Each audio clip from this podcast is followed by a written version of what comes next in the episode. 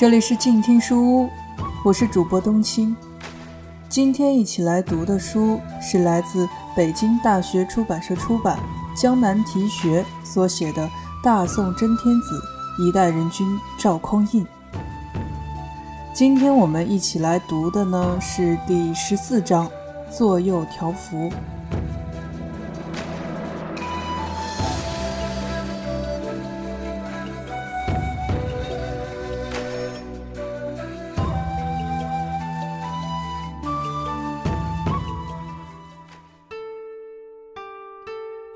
离大宋朝的汴京城不远处，有一个酸枣县。酸枣县里住着一位老者，名叫王昭素，为人诚实笃信，从不欺罔，远近闻名。此人在五代的乱世中洁身自好，守身如玉，不与世俗同流，更不与权贵合污。数十年足不登关门，朝廷给官也不做。地球人都亲切地叫他王处士。据说这位王处士到市场上买菜，小贩们索价很高，但是买主可以讨价还价，按照讨还结果提货付款。这是市场习惯，叫做漫天要价，就地还钱。这小白菜多少钱一斤啊？八块。太贵了，一块怎么样？不行，三块吧。两块怎么样？啊，两块就两块，今天算你走运。反正我要收摊回家了，这就成交了。普通人都这么买菜，王昭素不是。多少钱一斤？八块。掏出八块，提菜就走。买主不干了。对不起，老先生，这菜不值这么多钱，您还是少给点吧。那哪行，买卖讲的是货真价实，说多少就是多少，怎么可以胡乱要价？你既然说八块，就不能再往下减，赶紧把钱收起来，要不别人看见该说你这个人不实在。啊！黄昭素走了，小贩的白菜价格改了，一块二毛一斤。姓张的小贩改了，姓李的小贩也跟着改了，全市场小白菜的价格都改了，全都一块二毛一斤。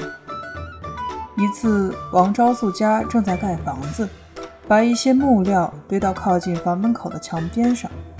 夜里来了一位小偷，准备偷他家里的东西，钻到屋里之后，却被这些木料夹在了中间，进不来也出不去了。王昭素察觉到了，叫醒儿子，把木料全都扔到院子里去了，然后对这位夜行者说：“赶紧走吧，小兄弟，要不然一会儿被警察抓住就麻烦了。”小偷走了，不再到他家里来光顾，也不再到别人家光顾，其他小偷也跟着学。不久之后，县里的小偷绝迹了。你说神不神？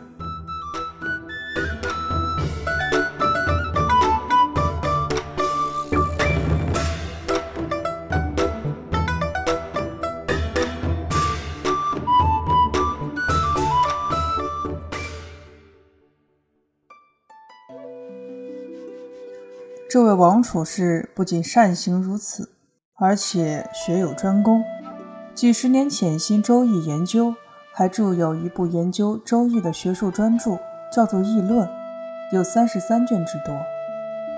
太祖听说了，既惊讶又赞叹，就在便殿里召见了这位享誉民间的善人处士。太祖看着这位须发皆白的老者，钦佩。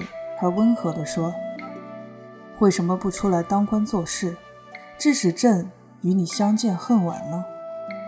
我不愿意做官，只适合做普通人。”太祖让王昭素讲解乾卦，讲到九五伯，王昭素严肃地对太祖说：“此伯正当陛下今日之事。”又援引经典和史实，暗示太祖要警惕骄傲情绪的产生。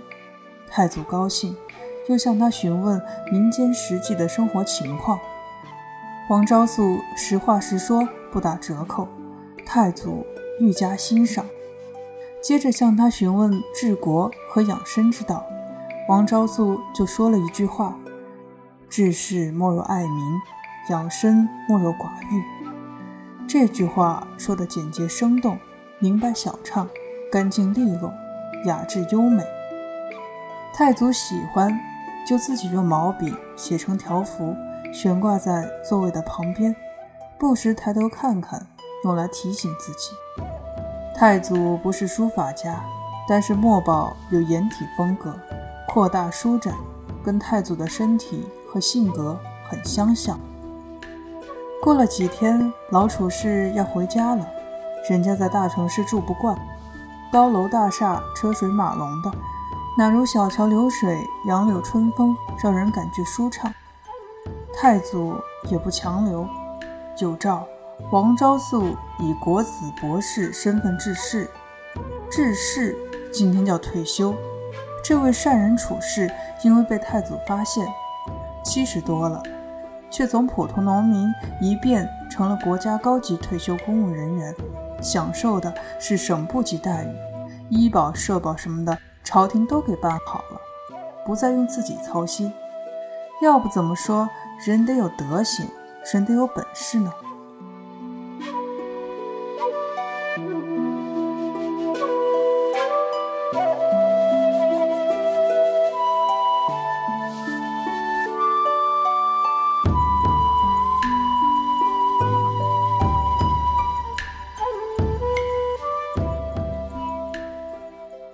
江南国君臣纸醉金迷，南汉情势更甚，亡国是迟早的事。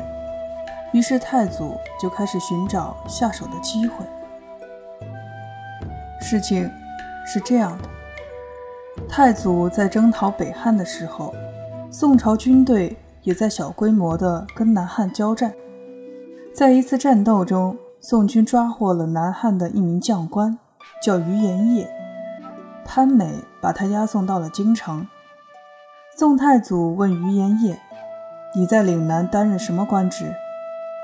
小人在南汉国里给主子当护驾的弓箭队大队长。太祖命人把弓箭拿来让他试射。这位弓箭大队的队长，而且还是皇帝护驾的弓箭队的大队长，竟然连弓箭都拉不开。太祖看他用力而无效的样子，真是又生气又想笑。太祖又问他南汉国的国政情况，这位倒实在，把南汉国君臣奢侈糜烂、横征暴敛、残害生民和大臣等情况一五一十的全都告诉了宋太祖，一点儿都没隐瞒。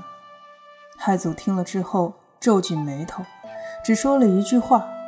吾当救此一方民，说岭南的人民受苦了，我得赶紧去解救他们。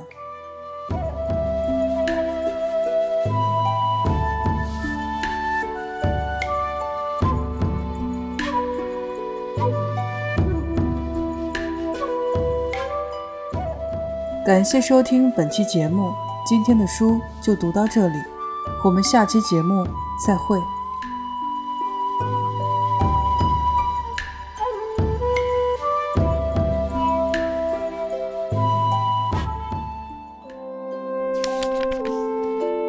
书是我们了解世界的方法，也是我们每天最好的娱乐。每读一本书，都是一次修行。静听书屋，陪你在每一段向往阅读的路上。